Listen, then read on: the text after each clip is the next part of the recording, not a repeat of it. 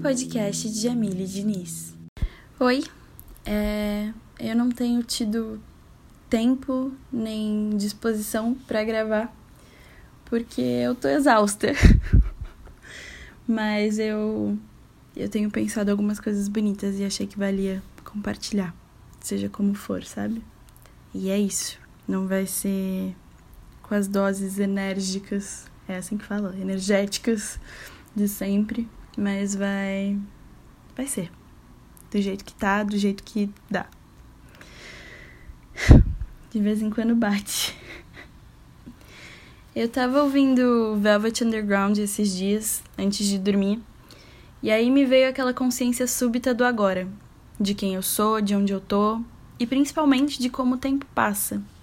Há tempos que eu não sou mais criança, mas o hábito de não mais pedir permissão parece fresco, novidade.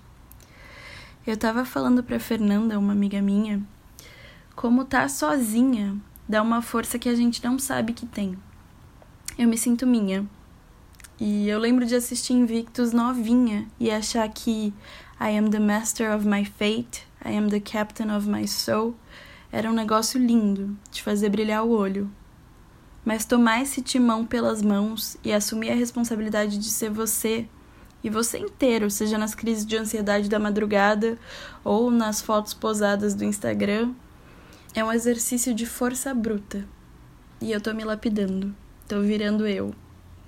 E não por achar que eu era menos antes, mas por agora ter as rédeas e a consciência nas minhas mãos, em mim e por saber que isso não é estático, e eu nem queria que fosse. Tantas eus pelo caminho, tanto tempo para caminhar. Com todo o respeito a quem eu fui ontem, isso já não me cabe mais.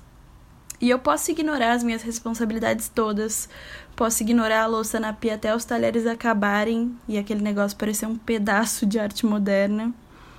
Posso, inclusive faço às vezes. Porque as consequências, os méritos e os resultados são meus. E isso me dá uma sensação de liberdade absurda, a ponto de eu me despir de qualquer pequeneza que eu já tenha vestido para o olho alheio. Eu não quero fazer por teimosia, eu não quero fazer por afirmação. Porque por agora eu não preciso provar nada. Eu faço porque eu entendo e vivo a importância. No pequeno plano e na bigger picture. Gosto da louça limpa e da casa em harmonia para mim, mas também me entendo quando não dá tempo, eu só não tenho saco. Eu acho importante ter uma direção e, mais ainda, acho importante tentar.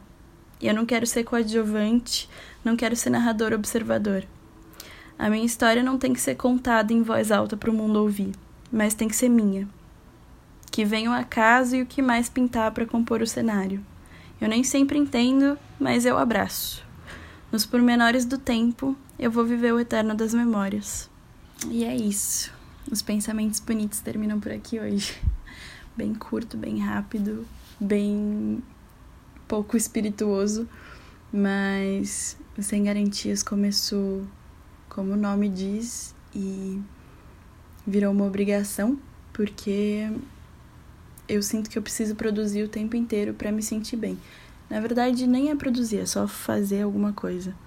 E ultimamente eu não tenho mais energia para além das minhas obrigações mas isso aqui é um canto de resistência. E eu espero que não pareça triste, porque não é.